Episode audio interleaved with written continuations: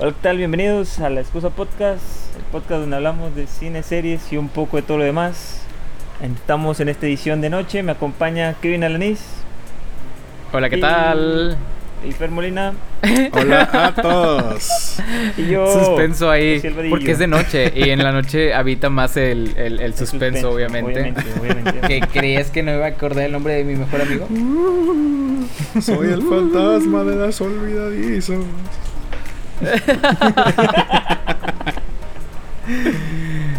De aquellos que no recuerdan el nombre de sus mejores amigos.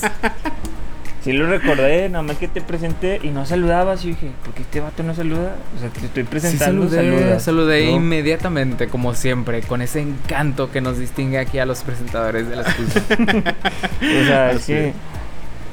No, yo, yo a mí me educaron a que, oye, si te presentan, saludas y ya. Y luego ya continúo con las demás personas. Tendré que tomar el curso de... De, De, modales, conocí. De modales, de modales de skipper. Disponible. El curso de, locución de skipper En- en doméstica. Me- mejora Para poder tu- hablar como un pingüino.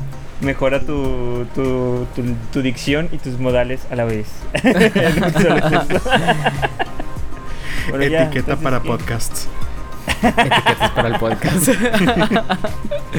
Patroci- doméstica, patrocínanos. Te enseñamos a hacer podcast. Enseñamos cómo no hacer podcast. ¿no? Te enseñamos, te enseñamos los cinco errores típicos que se cometen cuando, cuando estás grabando un podcast. Pero Los creo que cinco estamos errores olvidando típicos aquí. dentro de tus, de tus 30 olvidando algo. primeros episodios. Error número uno, grabar en la laptop de tu trabajo. El antivirus puede detectar programas sospechosos. Ajá, sí. A menos que trabajes bueno. en una firma no tanta seguridad. Bueno, ya. Olvidamos el tema de este podcast, que es películas, El series cine. y todo lo demás. Ahí está hecho. todo lo demás. Ahí, Ahí entra está la, la laptop.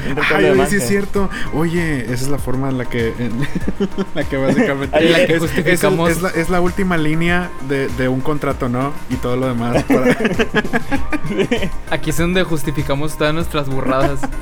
Así es. Ay, los amamos, los amamos. Excelente. Así y, es. después, y después de tres minutos de nada, ¿quién va a empezar?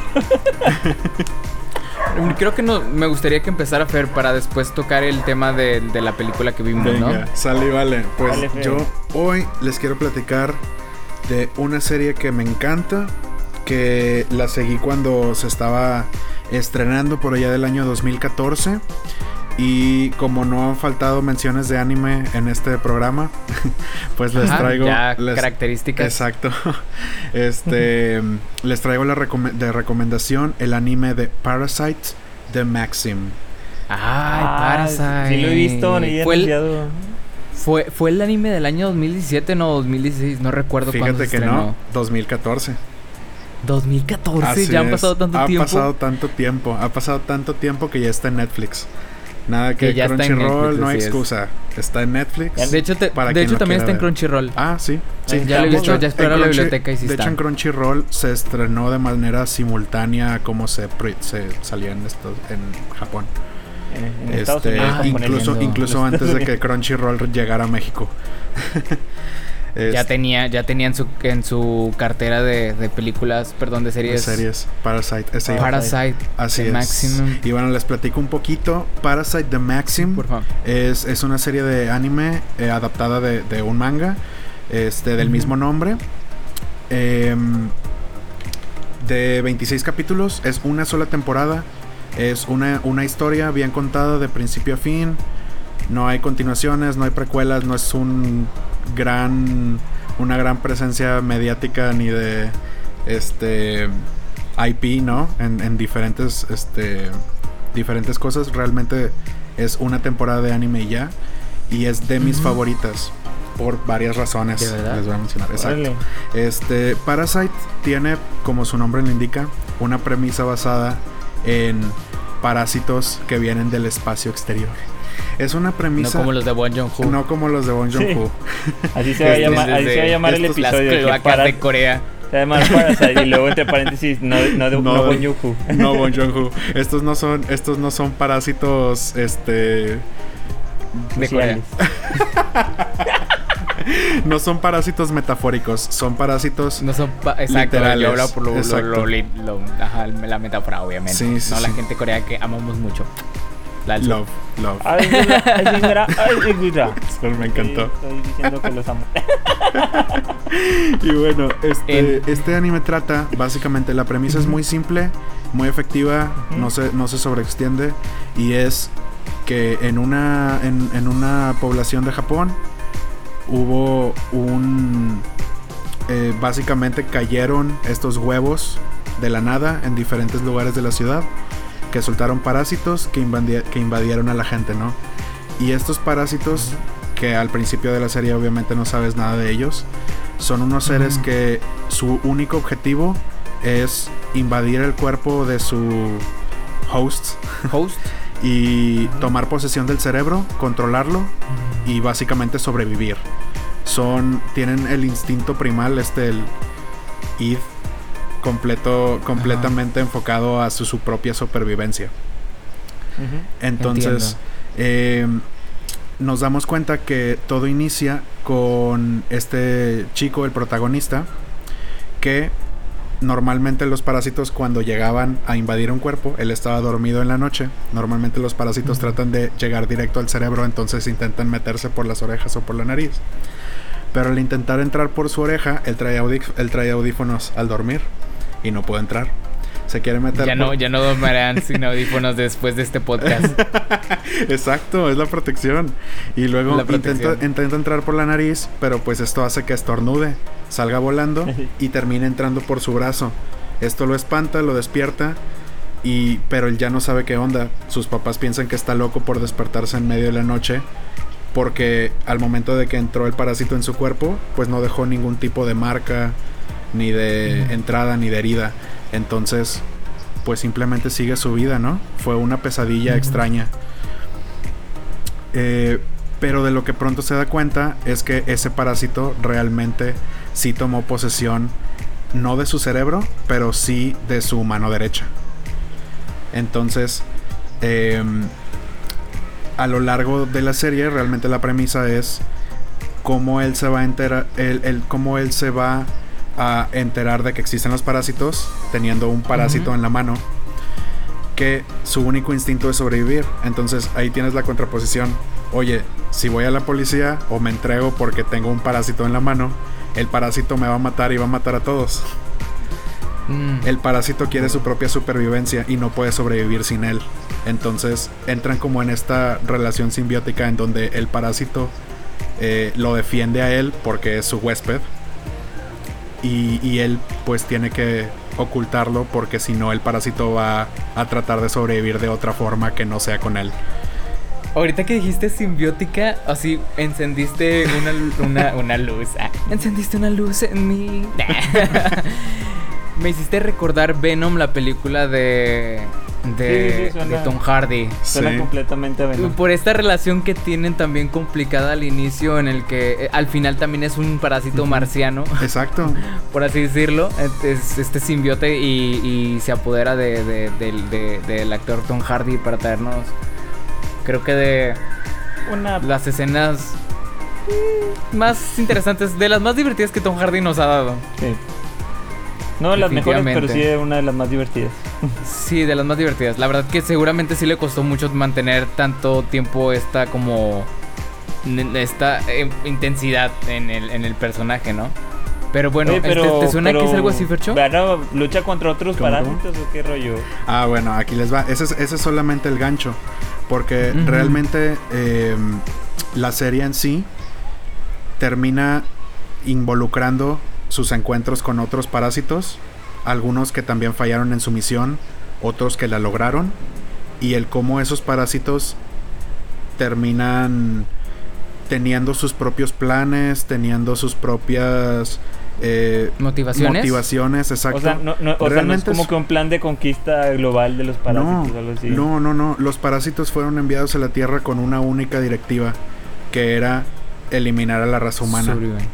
Mm, Ya entendí. Y, y, de hecho los mismos parásitos cuando nacen, o bueno, cuando se desarrollan, ¿no? Dentro de, dentro de un huésped, tampoco saben nada de ellos mismos, ni qué son, ni, ni para qué. Lo que sí es que aprenden muy rápido. Y esto lleva a una Mm. trama que está muy, muy bien estructurada. Bueno, me refiero a que el ritmo que lleva la serie, conforme a cómo van sucediendo los eventos y va avanzando y te vas enterando, en mi opinión es de los mejores ejemplos, o bueno, para mí es un ejemplo de un excelente pacing en al Un contar una del historia. ritmo de- Exacto. Ajá. No tiene no tiene episodios de relleno, todos los episodios avanzan la trama de una forma muy interesante, te mantiene Mm. picado, o sea, esto sí eh, no no inclusive los episodios no tienen que terminar en cliffhanger para que te dejen con la duda de, oye, ¿y esto ahora en qué se va a transformar? Exacto. Y no se transforman, O sea, y a veces no se transforman de una forma predecible. Se transforman de una forma, o sea, me refiero a eh, la- las transformaciones o el cambio en motivaciones o el cambio en posturas eh, de lo que está sucediendo. Sucede de forma muy orgánica y creíble. No se siente que hayan metido eh, cosas. Historias Ajá, ni, ni por fanservice, ni por este meter el clásico episodio de la playa o lo que sea. Tropes no depende El- episodio nada en el bañario. eso. Así es. Este, no, no, no, todo lo contrario. En, en mi opinión es una es una masterclass de, de buen ritmo en, en una serie dramática de acción. Eh, yo, lo, yo lo compararía en ese sentido, ¿sabes con cuál? Ujú. Con, Death, ¿Con cuál? con Death Note. Con tiene, Death Note. tiene algo parecido que Death Note Ya, hace. ya tiene mi atención. Ya tiene mi atención. tiene, Tenías tiene mi- algo parecido que mi Death Note curiosidad, hace. ahora tienes mi atención. No, no tiene, no tiene la misma complejidad detectivesca que tiene Death Note. Tiene más Exacto. acción. O sea, réstale un poquito la complejidad y súbele un poquito más a la acción. Y básicamente es el ritmo o el feeling que tiene esta serie. Es más gore que, que, que Death Note. tiene ¿no? más violencia, sí. Pues Death, pues Death Note no hecho. tiene nada de gore. Sí, un poco, un poco. De- Ah, pues solamente desmiembran cuerpos. matan como en los primeros dos episodios matan personas eh, a Ah, diestra pero, y siniestra. pero no, o sea, no son tan explícitos No con es las tan muertes. La, explícito. la mayoría de las muertes son de que por, por un accidente al corazón y son de que súper exagerados los movimientos, pero no llega a ser gore. sí, O hay, sea, hay si acaso unos tres o cuatro episodios, o bueno, unos episodios Sí. contados en donde hay Sí, claro. violencia extrema, ¿no? En este sí Oye, es, en este sí es permanente, y sí es este prominente. La, la, de hecho, para mí, este anime sí borra mucho la línea de, de lo que es el género shonen y el género seinen, ¿no? O sea, este Mm. anime realmente está hecho para un público adulto, a pesar de que no es tan serio como algunos otros seinen eh, que existen, Mm. ¿no? Em, Mm, pero al mismo tiempo, o sea, claramente está eh, en un nivel de, de violencia y de em, ritmo arriba de cualquier shonen. Este, Entiendo. En- ¿Y la calidad de la animación qué tal te pareció? ah, bueno, eso déjame se los, se los este, digo, porque en mi opinión la serie no brilla ni por ni por su animación ni por su Mm. música.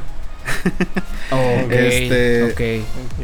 No- algo que no normalmente son señalamos siempre es como que cuando algo no nos gusta es como que eh, tiene buena animación, tiene Sí, buena música. Exacto, y es que es muchas revés. veces esos aspectos defienden, o más bien esos, esos aspectos pueden crear una serie por sí sola.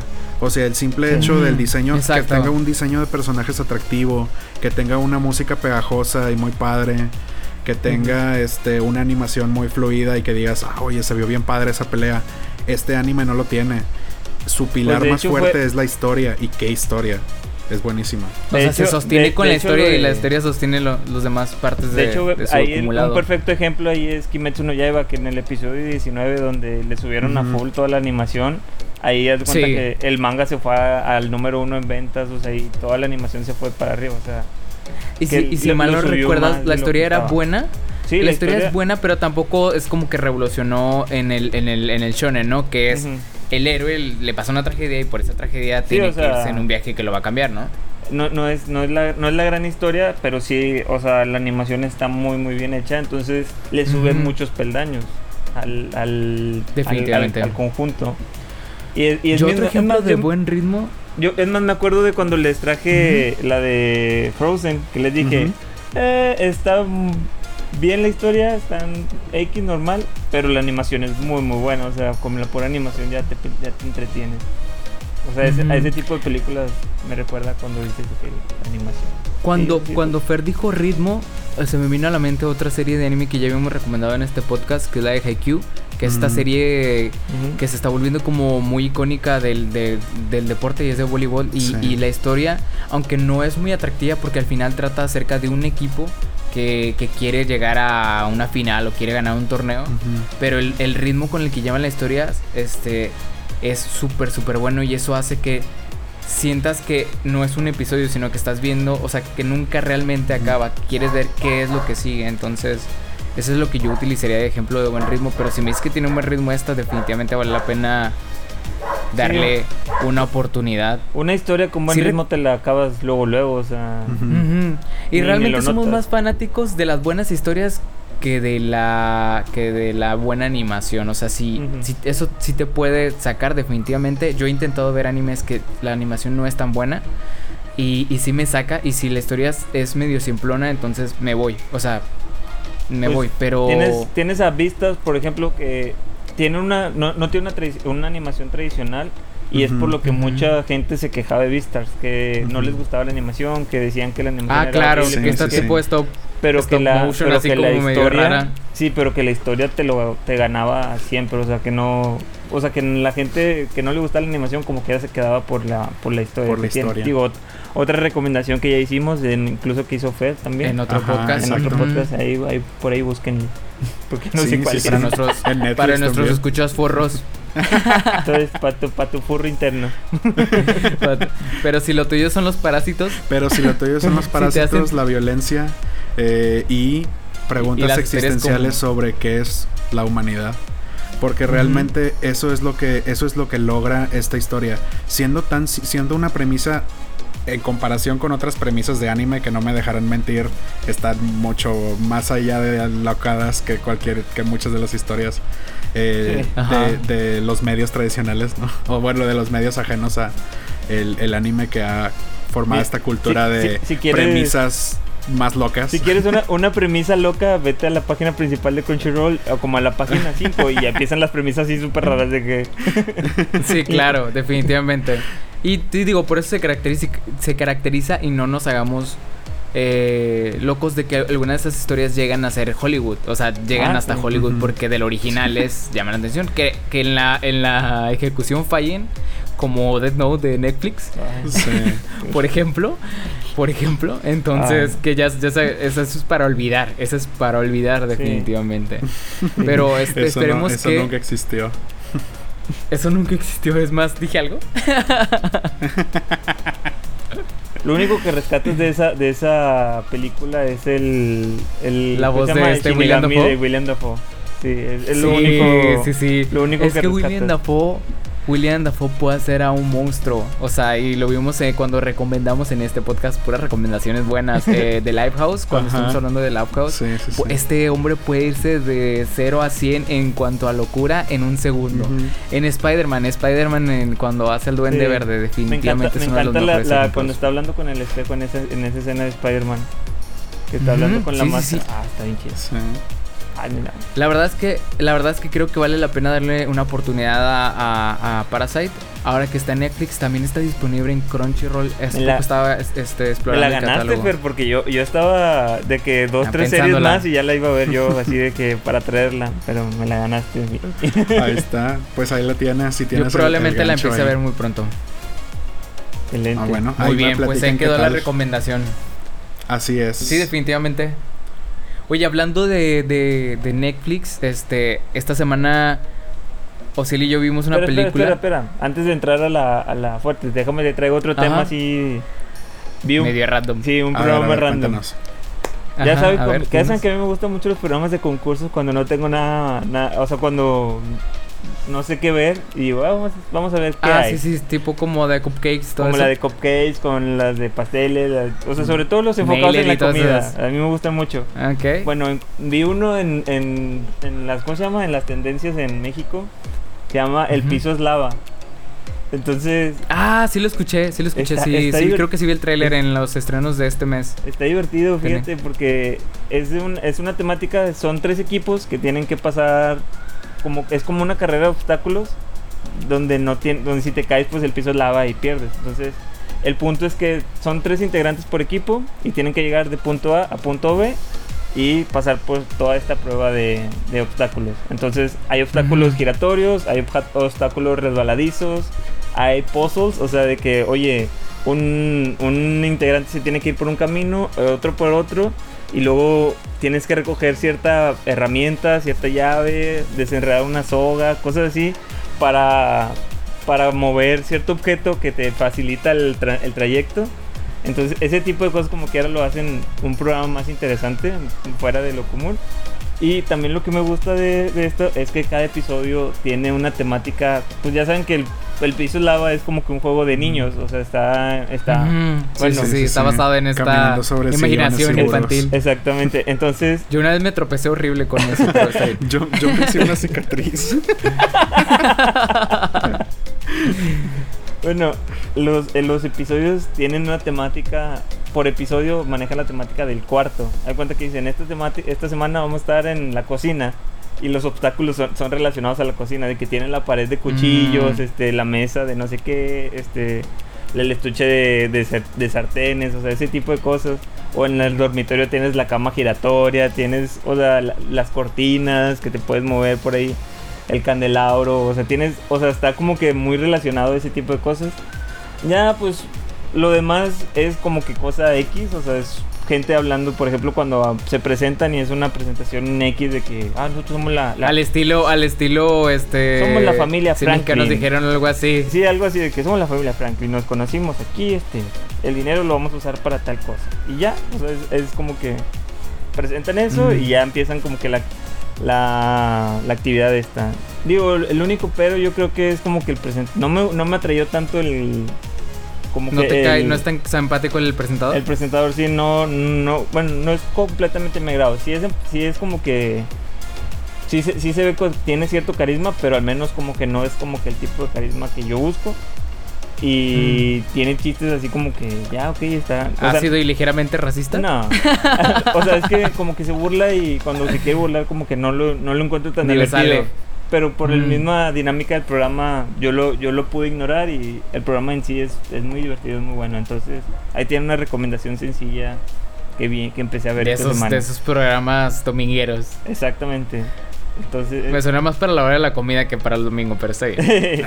no, pero ahí lo tienen ese programa nada más. No quería que se me pasara porque si no lo comento ahorita que lo, que lo vi esta semana no se me iba, se me iba a olvidar para siempre. Entonces, nada más ahí está, está divertido. Denle una Eso sí. Yo oportunidad también cuando tengo un programa aburridos. de Netflix que está, que está así, que es, no es, no es tan, tan pretencioso, o, o al menos uno me parece, se llama de cita en cita. Ujú. Me pareció también que, que estaba ahí entre los programas tipo reality show. Ujú. Y es eso, es un, es un hombre o una mujer que tiene cinco citas, creo que son cinco citas, pero estas citas no transcurren una tras otra, sino te las presentan eh, al mismo tiempo, ¿no? En los mismos momentos, ¿no? Cuando estaban en el cóctel, cuando estaban en la cena, cuando estaban saliendo. Y ves cómo interactúa la persona, el hombre o la mujer, con, con sus citas y que va cambiando acerca de cómo van reaccionando con la química que tienen, ¿no? Entonces se me hizo interesante nada de verlo, se me hace muy, muy, muy ligerito, pero pues este puede ser atractivo para ver, sí, pues a la hora de la comida, algo así rápido, ¿no? Para volver al trabajo. Ah, Ahí tienen esas dos recomendaciones nice, nice, nice. Nada, nada que ver con, nada que ver con Next. ¿Se acuerdan de Next? No manches. Ándale, exacto. No me acuerdo de esa. Pero MTV, Next- las Next- mejores joyas de MTV. Ah, sí, no, ya, no te ya me acuerdo pases. de O sea, es, es, es una cápsula del tiempo el, el ver, Sí, ver sí, un sí, episodio de Next. Claro. Ah, No se me dan ganas de es- escuchar Simple Plan o algo así. Los primeros álbumes. ya me acordé. De andar esa. en patineta nuevamente, eh. Esos Me dan ganas de volver a, a programas de tener MTV cross con Avril Lavigne. Esos programas de MTV me gustaban mucho. o sea, estaban muy estúpidos, pero estaban muy divertidos. Completamente llenando de Antes. adolescencia. Antes de que MTV perdiera el camino y, y ya no sé, o sea, se convirtieran en, en Jersey Shore, Acapulco Shore y todo lo que tiene que ver con los shorts. Es que, es que pasó de canal de, de ¿Música? música? a canal como que de caricaturas y luego, y luego a canal de, de programas así de... TV. Ujú. No, es que antes del reality estuvo la- el programa este como que de concursos, como el de no hacer ruido en la biblioteca. Ah, sí, es tipo. cierto. o sea, Tienes ah, razón. sí, más como de concursos. Sí, sí, ese, sí. Y luego Maestro ya, Sang, y luego ya pasó al reality ya Sí. con el reality como y ahora realmente ahora se mar- o sea, su marketing es de que el canal con los mejores realities de la televisión. Y yo digo Sí. como que ah, Sí, es que el reality yo lo veo Digo, como para una novela. de realities americanos, bueno, a lo no, mejor no es que haya los visto mejores. tanto. O sea, sí los... exacto. He Es que no visto Kitchen tipo de- Nightmares y nada más. Pero bueno, yo creo que vale la pena hablar de, de, de otro programa, bueno, otra, una película de sí. Netflix. Eh, se, se acaba de estrenar recientemente, de hecho la semana, esta semana pasada se estrenó y se llama Nadie sabe que estoy aquí. Cuando vi el tráiler lo vi por porque me pareció gracioso el- el- el- la pequeña descripción acerca de un niño ex, ex artista infantil y eso me dio mucha risa, pero cuando vi el tráiler vi que era una película más profunda. Y de hecho tú también tuviste oportunidad de verla, ¿no, Ciel? Sí, yo la vi. De hecho, yo cuando me estabas comentando que se la estabas platicando a Fer antes de que me metiera en la llamada. Pero, En la llamada, ajá. o sea, como que no nos pusimos de acuerdo y casualmente la vimos. Yo la vi porque, como sabía que se iba a ¿Por qué la estrenar. viste? Sí. Es que yo sabía que se iba a estrenar Baby Driver, entonces, y a mí me encanta esa película. Ah, de hecho, de sí, hecho sí, se estrena, de hecho buena. se estrena mañana, mañana martes 20, 30. Entonces para Como nuestro siguiente episodio, o sea, este, Sí. episodio 33. Ah, sí, cierto. Mañana se estrena. Bueno, este, yo estaba viendo ahí el calendario y vi esa y vi que era una película chilena y tenía como que el título parecido al- a la de Ya no estoy aquí.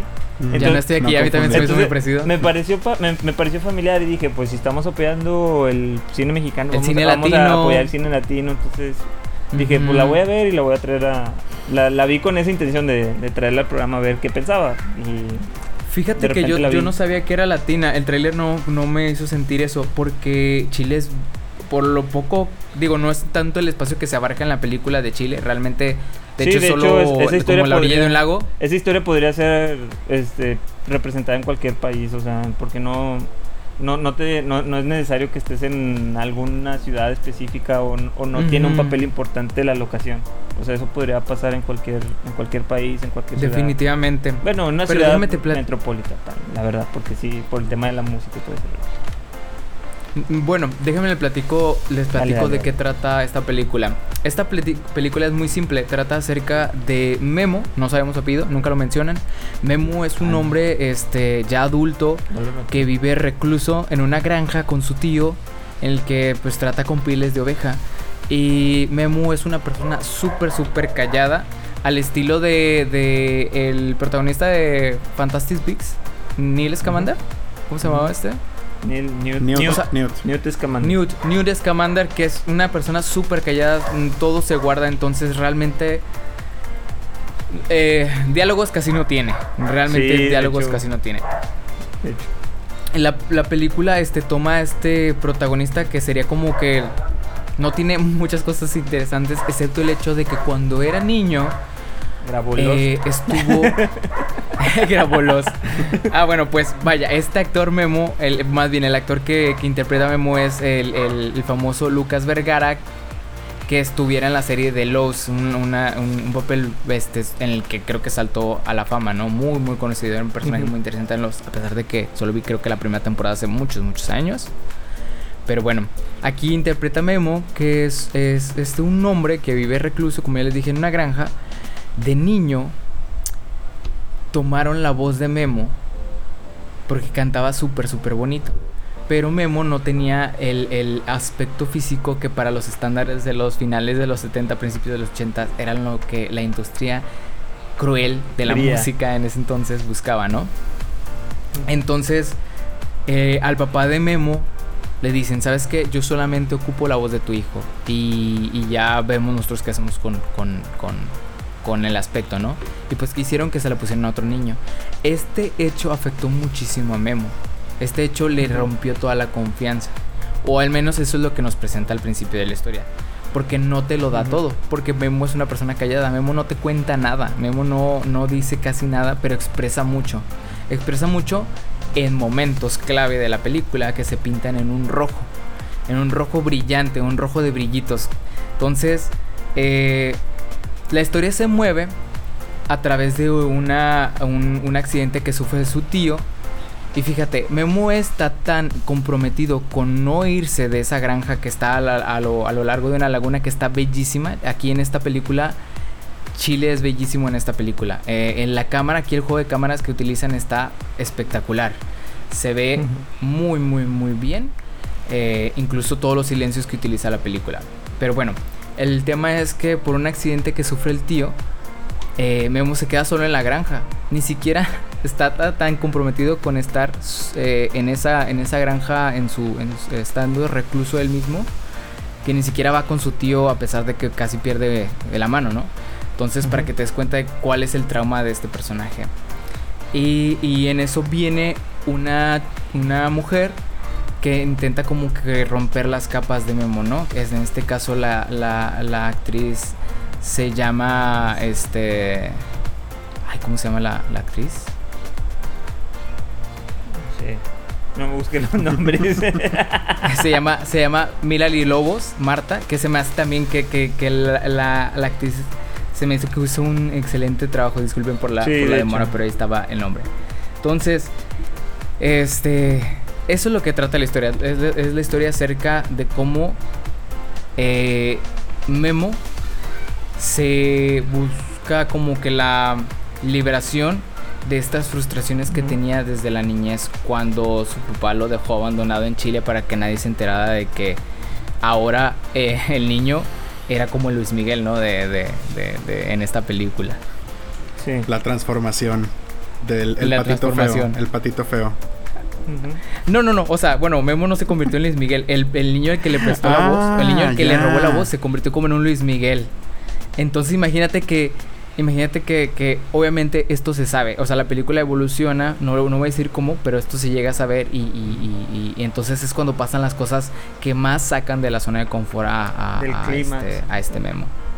Pero ahí tengo una pregunta. Entonces, si, el, si el otro se hizo famoso, ¿cómo nunca notaron que tenía una voz diferente?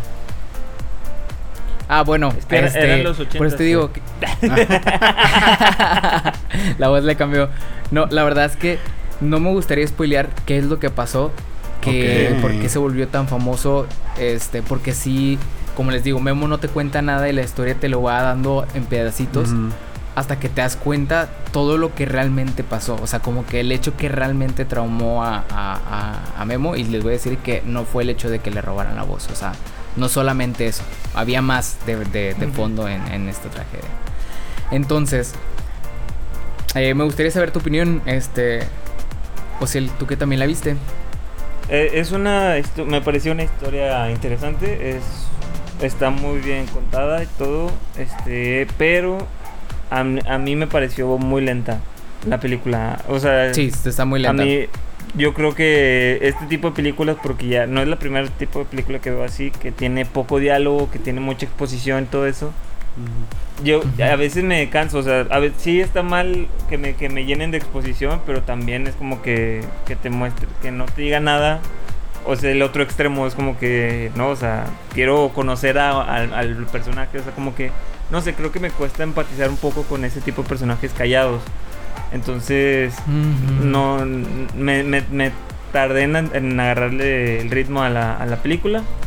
Este, también Sí, yo los- también, definitivamente. Sí, lo- los, los- tiene eh, ahí también unos temas el de Memo de que quiere expresarse como que le como que le- cuando le quitan la voz como que se quiso expresar de otra forma. Entonces, este pues ya este se tiene ciertos ciertas manías que hace Ujú. que pues ya para evitando el spoiler pues son, no son como que lo más normal del mundo ya ahorita ya estamos sabes. más ah, ya. pero no sé o sea yo yo yo batallé mucho con esta película porque no me pareció tan interesante como que los personajes la historia está buena está bien contada como dice Kevin es, es muy bonita la, la película porque sí hubo varias veces en las que le puedes poner pausa y apreciar nada más la pura imagen. Está muy bien filmada. Está dirigida, déjame porque lo acabo de, de buscar. Está dirigida por Gaspar Antillo. Debe saber muchísimo más de, de arte que yo porque había muchas, hay muchas escenas que pasan y es como que te sacan un pedo de what the fuck está pasando aquí. Cuando no sé, o sea, es una película buena, no no no quiero decir que, que ¿Cuál no la la vean. escena? no. ¿Cuál es la escena que más te impactó?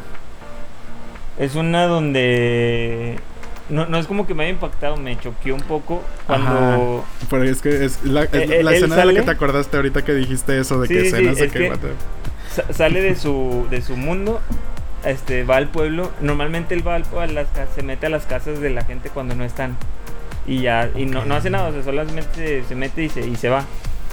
Bueno, hay una escena donde se mete a una casa, este y cuando cuando ya se va a salir llegan los dueños, entonces como que cuando regresa a su casa empieza a vomitar. Pero vomita como que colores o gelatina, algo así, no sé. Y eso me choqueó mucho. no, pero- vomita, de- vomita, vomita glitter, como, como brilli- Sí, glitter, brillantina. sí, sí, sí. Brillantina. Me- es me- como un poco surrealista en ese aspecto. Pero tiene tiene unos toques no- de surrealismo. sí, sí, tiene, tiene toques de surrealismo, pero me choqueó mucho y, y fue demasiado, o sea, como que... Y yo soy de esos de que empieza... Sí, fue grotesca, fue, fue grotesca en ese aspecto. En ese aspecto sí. Pero, ¿sabes qué? Es que, pero, Eh. pero no se sintió como fuera de lugar. Porque ya había ok. habido escenas en las que ese, esa brillantina se había utilizado para expresar que él quería liberar Sí. el artista que lleva adentro. O sea, como que Mm. todo, toda la energía. Porque él, para esto, Memo aún canta y canta muy bien. Nada más que rara vez habla. Él rara vez tiene algo que decir. Entonces, hay, hay unos juegos de luces bien padres en rojo. Y de hecho, el, el rojo para esto es como que representa para él. Por lo que me imagino que representa es este momento de fama, este momento de, de, de, de Es que brillar, representa es más como que lo que, sí quiere ser, como que la- es, es, aspira- es aspiracional Aspiracional. para, para el personaje. Porque si ¿Sabes qué es- chécate es que, que es- cada vez que... Yo, yo lo siento así, que cada vez que, que se expresaba como artista, siempre estaba como lo que comentas, como que la luz roja. Yo, lo, yo al menos yo lo... La yo luz lo- roja yo, creo que es... La luz roja yo creo que es que existe, o sea, de que Ay, reconoce él que no- existe y que, que está presente. Ya no te escuché, te trabaste un momento. Justo en el momento de tu explicación. Sí, te no, o sea, lo que decía... Lo que decía es que es que, que el rojo representa que existe. Mm.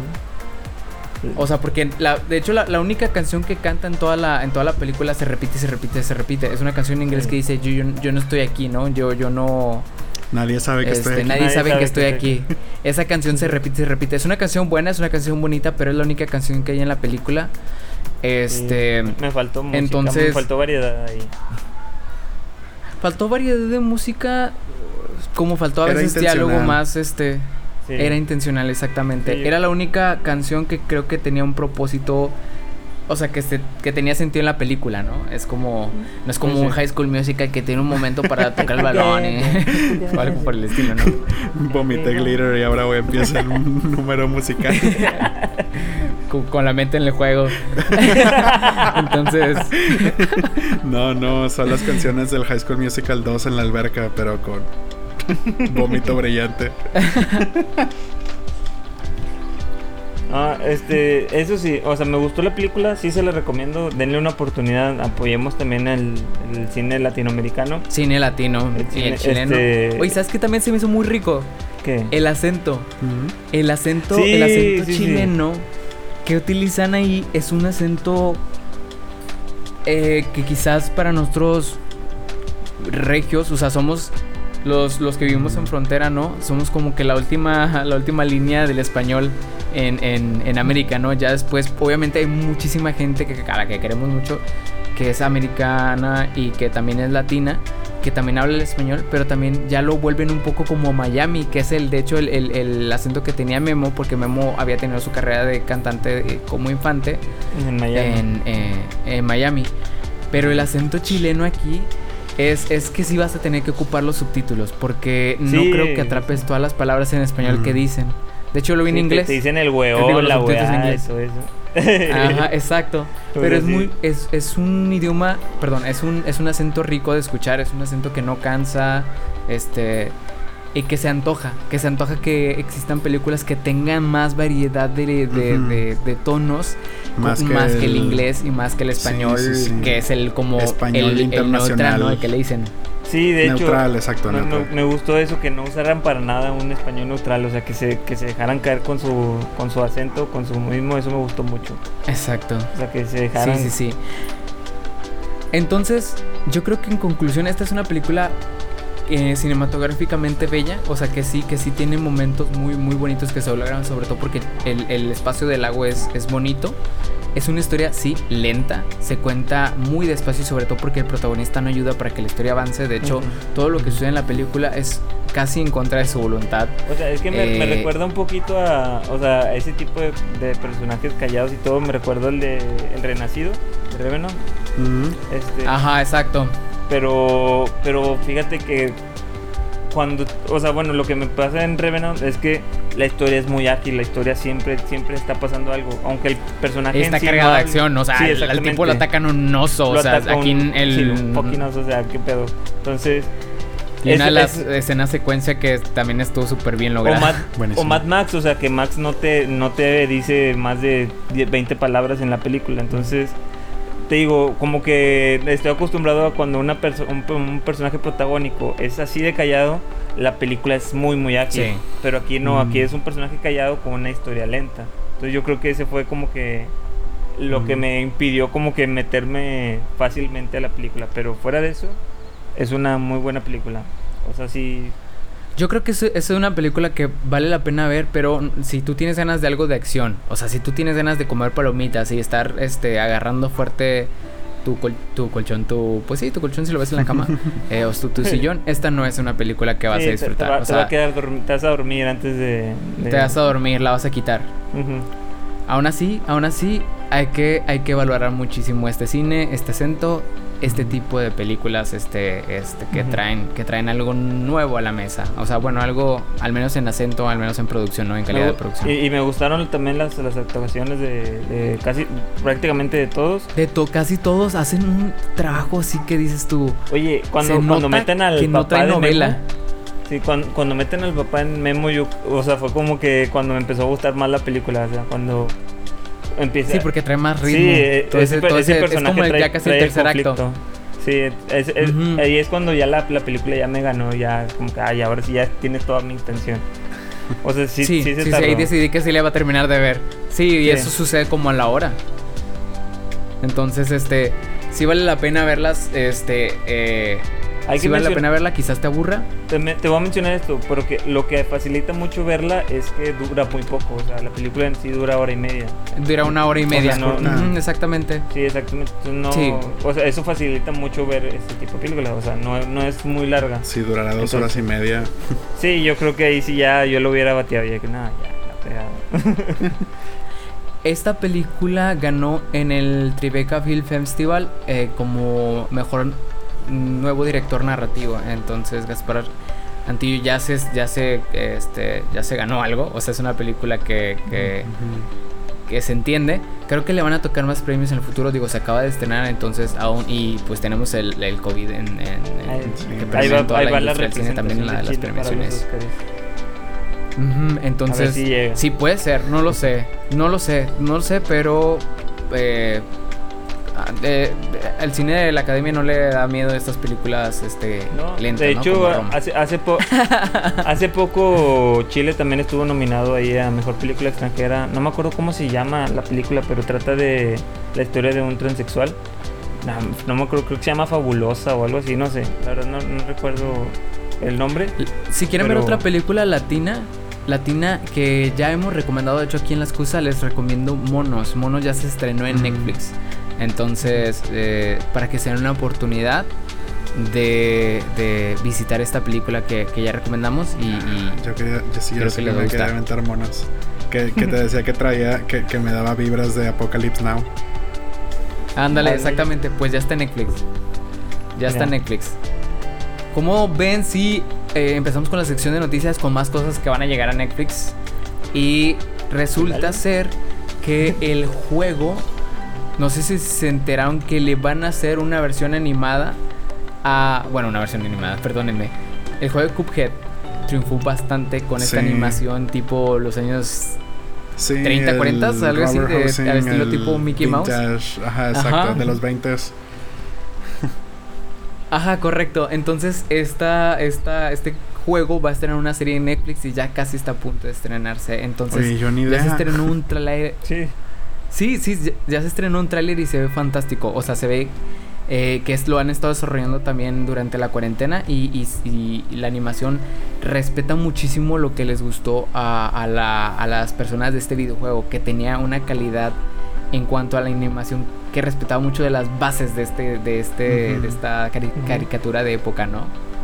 Entonces eh, ya, ya viene, ya viene la serie de Cuphead y promete ser una serie muy divertida con una animación que nos va a gustar bastante. Excelente. Entre otras apuntadísimo. noticias, A ver, hablando de Sí, sí, animación, sí. este van hay hay planes porque sí no es- apenas están se juntaron hace poco el elenco de, de Scott Pilgrim y el director. Entonces soltó el rumor de, de- eh, del director Edgar Wright, que es el director también de Baby Driver, que me, me gusta mucho el trabajo de ese director. sí, sí. este se saltó el rumor de que están en planeación de sacar la, co- la secuela en modo de anime de la secuela de, de Scott Pilgrim y De terminar Scott la Pilgrim. historia exactamente terminar la historia de Scott Pilgrim en versión anime Oye, ya con, si la- con las historias con las voces del cast original Ya, con las voces del cast original. No manches. Oye, pero en, en estilo de animación, con, con el estilo del arte de Brian O'Malley, ¿no? Que es buenísimo, ¿o no? Es que no, es que no sé di- dijeron que iba a ser tipo anime entonces no o sea la noticia decía así tipo anime entonces no sé si vayan a usar si se referían a No, se me hace que sí, a- sí, se me hace que es el, el estilo de Brian O'Malley porque de hecho este, este año cumplió, es, este es su, su 10 aniversario, su, su décimo aniversario que se estrenó Scott Pilgrim. Y de hecho, si mal no recordaron, Scott. Pilgrim, la película salió antes de que se terminara de, de- de escribir el cómic Ujú. que salieran. Entonces, el cómic tomó, de hecho, el final de la película porque a, a Scott O'Malley le gustó bastante eh, el final que, to- que tomaron, ¿no? El, fin- el Sí, destino que tuvo Scott. exacto. Entonces, eh, ya es una serie que ya se terminó. Y, y lo más que la animación, hubo un corto que se estrenó creo que para MTV, que después ya no se le dio continuación, exacto. eran como unos pequeños cortos. Eran, sí, sí, sí, como casi este, como vale miniserie, ¿no? No sé si un, par o unos cuantos como que videos cortos de unos cuantos minutos. Sí, sí, sí. Entonces vale Pero la si pena es con tenerlo ese en... estilo, hombre, qué, qué excel- excelentes dentro. noticias. Estoy, Sí, estoy, sí. estoy completamente, completamente interesado en esto, ¿no? Sí, mi sabía que te iba a gustar a ti esa noticia, sobre todo. Una noticia que tal vez no les vaya a gustar tanto. no, no, bueno, no sé cómo sentirme al respecto, pero eh, está también próxima a estrenarse, creo que en Netflix.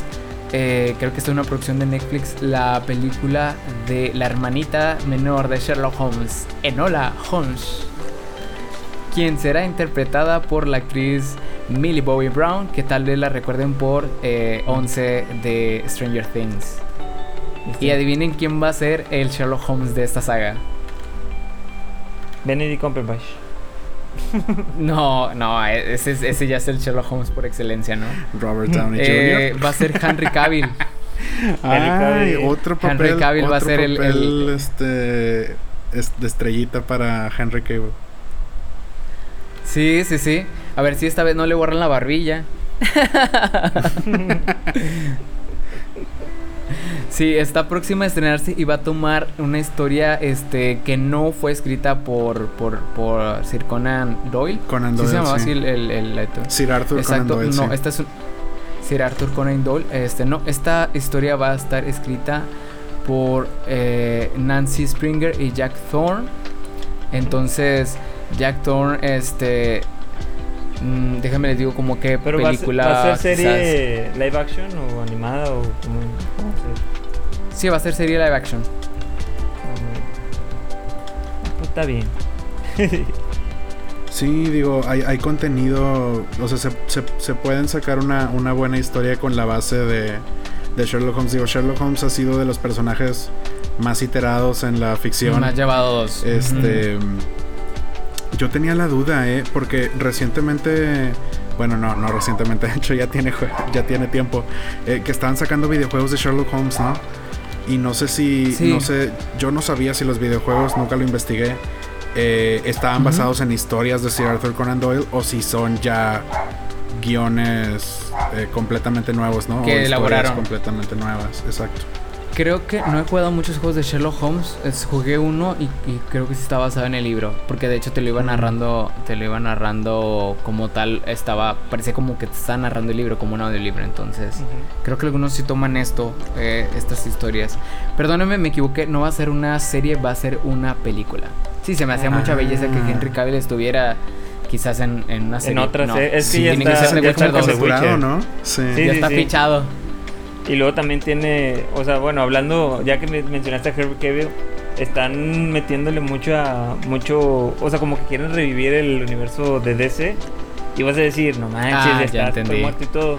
Pero para lo que están diciendo, me llama mucho la atención porque están planteándote una historia de Flash con la que podrían reiniciar el mundo y, e incluir a este Michael, a este Michael Keaton como Batman, pero como un. Batman viejo compara- interpretando como al Batman de, de Batman Beyond, Ajá. como a- interpretando a Ah, este. Batman. Me encantó esa serie. Esa serie es de Sí, mis icónicas de la infancia. Esa serie está bien Sí, sí, chida. sí. Bueno, están, tra- están pensando en traer algo así como para traer a Michael Keaton como ese Batman, como ese. Bruce Wayne, porque en ese, ahí no es Para los que no recuerdan a Michael Keaton, eh, podrán recordarlo como el Batman de las películas de Tim Burton. Sí, fue el- Mucha gente eh, fue de las primeras Batman que conoció en el cine, ¿no? Pues fue, fue el primer Batman del cine, o sea, o en, en live action. Sí, fue el primer- Bueno, no, fue, fue este West, no, West no, Anderson, no. No, este es el director. No, Es A- el Adam director. West, Adam No, West. Adam West. Adam West, West, West. pero fue de la serie. Fue Sí, de la pero serie. fue, fue Y- el, el de la película el que le cambió el tono a Batman, porque el Adam West Claro. era un Batman muy juguetón y muy muy, Muy de Detective PG-13. Comics. Exactamente. Digo que tampoco el, el de Tim Burton no estaba no, tan. no, no, era, tan- era, era muy caro- era muy caricaturesco, pero era una, una, una, una caricatura más, más adulta, Sí. más, más, no, tampoco adulta, digo, porque sí tenía muchas bromas tontas. Menos chusca. Sí. Era, pero era el era humor de los noventas. Exactamente, era muy noventera, pero es un, es un clásico, entonces están trayendo muchos planes así para, el, para las franquicias de, de DC Nice, que me gustan nice. y, y Yo de- pensé, yo pensé por un momento que era para la serie de The Flash. Pero no, es para, para la película que no se ha estrenado de, de Flash, el, el de, de hecho las la- películas. o sea, ya está confirmado que está, conviven en el universo, o sea que porque sale los dos Flash, el Flash de las de las series, el Flash de la película salieron en la Mm. en la serie. Entonces, o sea, y, y D- DC sabe hacer muy bien eso. De hecho, el renacimiento de DC en los cómics fue cuando empezó a meter lo de los multiversos y todo eso. Sí. Entonces, cuando si, si se atreve y, me- y se, me- se deja caer con lo de los multiversos en cuanto a animación, series y todo eso, yo creo que les va a funcionar muy bien. O al men- Puede revivir, puede revivir puede- la saga sí, de Liga puede- de la Justicia. Puede ser como que hecho, lo que, reparar lo, sus errores. lo que lo distinga de, de, de otras películas de superhéroes, ¿no? Como que darle Exacto. ese ese Y- appeal adicional, ¿no? Y lo que se- y, y lo- por lo que hicieron esto, por lo que Mar DC es muy conocido por lo de los multiversos, Sí. es porque no estaban funcionando tanto también sus multiversos a, a sus historias aparte que colisionaron todos los multiversos y empezaron a sacar una línea sola. Entonces ahí fue cuando cuando era más fácil porque era muy difícil seguirle el- el- la línea a todos los a todas las versiones todo eso entonces Sí. lo simplificaron entonces podrían hacer algo así para hacer más fácil el seguimiento de las películas ahora sí de, de live action o sea y seguir un papel más simple ya no tan tan complicado como lo que están haciendo porque si ahorita ni el más fan entiende qué pedo está pasando ahí con Sí, esas oye, películas. yo no sigo esas películas. La, la única historia de los cómics que he leído y que me encanta es la de Flashpoint Paradox. Eso ya está en- Ah, eso ya, eso ya Mm. sucedió en la serie o Eso ya- apenas lo van a ya sucedió en la no, serie? en la serie bueno Creo que ya sucedió en la algo, serie. algo parecido Algo y de parecido. hecho están trayendo están trayendo un concepto para, quieren traer un concepto parecido para la película de Flash Ya. y esa y, y esa serie está esa película está muy buena o sea esa esa historia está muy buena vale mucho la pena Esta saga. Eso, es- todo eso vale mal. Yo creo que es como que el tercer, cuarto, no sé cuál aire lleve Flash, pero lo, lo volvió a posicionar así muy, muy arriba. Entonces, no sé, yo, Hablan- le- yo le tengo mucho, mucho cariño a DC, entonces quiero siempre que le vaya bien. Y una noticia así, Estás, estás, sí. una Te noticia alegra, así te me, alegra. me alegra te, sí, mucho. te escuchas nerviosón, te escuchas como que no te quieres entregar, no, no, no. Te han decepcionado antes. Sí, La barbilla sí. de Henry Cavill puede volver a aparecer. Entonces, sí, sí, Sí. entiendo por qué tú. Hay algunas, algunas este, estrategias como estas que están tomando fuerza, como por ejemplo la de el reboot que quieren hacerle a, a Piratas del Caribe y traer a Margot Robbie. Esta noticia se estrenó esta semana acerca de que de que hay un personaje que en el parque de diversiones, este, pues era una pirata eh, mujer, porque al parecer sí existían. Y, y quieren este quieren llevarla a la pantalla eh, y han elegido a Margot Robbie para interpretar a este personaje que se va a llamar ¿Cuánto eh, crees que se Red. tarden en, en se va a hacerle... llamar Red. ¿Cuánto crees que se tarden en quejarse porque no es negra? Esta, esta película va a estar. Va a estar. Esta película va a estar este. coescrita por el creador de Chernobyl, ¿eh? Entonces no sé qué, qué, pueda salir de eso. No sé. De Siempre que dicen Chernobyl es como de que. The Last of Us, Chernobyl, ¿no? La serie de Gio. Y ya dices tú, esto Yo me da sé, miedo, ¿verdad? ¿no? Esto va a estar. esto va a dices estar de bueno. las mentes que te trajeron Chernobyl, es como que le cambia completamente el Dices, tono eso a lo que te imaginabas ligera. de otras historias. Ajá, exacto. Exacto, Este, exacto. Pero no sabemos, dicen, hasta de las ahorita mentes que te realmente no trajeron- sabemos. Juego de Tronos, sí le piensas. Sí. Sí, sí, sí. Pero, pero bueno, con, con mil cosas. Cosas, o sea, hay estudios que han trabajado en un. o, es- eh, equipos que han trabajado en algo y luego trabajan en algo con un tono completamente diferente. Entonces, a lo mejor es. Y No, a lo mejor no Sí, es correcto sí. como que anticipar que sea algo parecido a o que incluso tenga este pero quién sabe, quién sabe. Sí. Este Oye, cool. Oye, yo no recuerdo que hubiera una pirata mujer en Piratas del Caribe en Disneylandia. Pero bueno. Yo no he ido, entonces no sé. Digo, muy mal, por supuesto, o sea, pero Muy mal que haya mujeres piratas. fíjate. No, no, no. Muy mal que no haya, muy mal que no haya habido. Y digo, ese parque lo hicieron hace mucho tiempo también. Este, digo, Y si real- había mujeres piratas, la historia original sí tenía piratas mujeres. Sí, pues tienes ahí el- personaje, no me acuerdo cómo se llama la actriz, esta la... Ah, el- sí, no, cu- cuando dije Olivia cuando dije Piratas del Caribe no me refería a la película, me refería a la atracción del parque de Disney. Ah, ya, ya. Del, de Disney. Sí, sí, sí. Sí, Del parque. exacto. Sí, sí, sí. No sé. ¿Alguna otra noticia, chicos, que quieran platicar? Ah, este. mm, Yo les traigo, hablando de Disney. Este. mm, Para los que son afortunados y tienen acceso a Disney Plus, ya sea por medio de una VPN o porque tienen este acceso desde Estados Unidos o alguno de los países en donde esté disponible. Este, a partir de julio 3 va a estar disponible el musical de Hamilton, Hamilton. en la plataforma. Sí. Este, junto con otras películas musicales de toda la historia de Disney. Eh, qué cool. O sea, yo no había pensado en esto, pero Oye, hay muchas producciones de Broadway de curioso. Disney que estaría súper padre poderlas ver en Disney Plus una vez que se estrenen. Sí, de hecho, dato curioso, trae el cast original. No es una función grabada recientemente, es una función que tuvo lugar en el 2016 con el cast original. Entonces te va a traer lo que vivieron los primeros que vieron Hamilton. Nice. Estamos hablando de- del genio de Luis, Luis Manuel Miranda, que trajo, o sea, bueno, Hamilton es su joya, pero también ha escrito canciones como las de Moana, también ha estado participando con Disney en, en, en- aparte de Moana, en Mary Poppins Returns. Así que tiene experiencia ya con, con, con este, con Disney. Y de hecho, Luis Manuel Miranda está trabajando en otro proyecto secreto con, con, con Disney. Luis Manuel No sé Miranda, si va a ser ¿sabes en otra qué película serie sale? Brooklyn Nine-Nine. Ahí sale ¿En Luis Brooklyn Manuel. Nine-Nine? Sí. ¿En algún episodio Sale, invitado o qué? Sale en algunos episodios ese. Es que Mm. él es esposo de una de las, de las protagonistas. Está, Ah, ya, ya, ya. Ahí se involucra mucho. Entonces, eh, pero está, está- tiene un muy buen carisma también cuando va a esa serie. Entonces me cae muy bien ese actor. Ya quiero ver. Sí, es, es muy gracioso, la verdad es que es un, es un cuando lo ves no te crees que es un genio, no sé, me suena más que es un comediante, pero es un genio, Sí, o sea, realmente hecho. sí es un genio, es un genio del, del, del hip hop y del, y del y de los musicales. Bueno, nada más, no sé si tengan otra noticia, nada más les quería comentar esto que A ver, a ver. en México se, estren- se re- no, bueno, no, no puede decir reestrenó, o sea, se volvió a emitir los Animaniacs en televisión abierta y se, y se armó un, re- un Ah, ya, revuelo de que los querían cancelar, que querían que los sacaran del aire porque eran muy inapropiados para su contenido. ¿Qué piensan? Pienso que eh, hay que mencionar que Steven Spielberg estuvo detrás del desarrollo de, de Animaniacs, ¿no? Claro, que es un genio, no sé por qué alguien Entonces, quisiera cancelar algo eh, que tiene que ver con Steven Spielberg. Ajá, estamos hablando del hombre que trajo Jurassic para el mundo, ¿no? O sea, no es justo.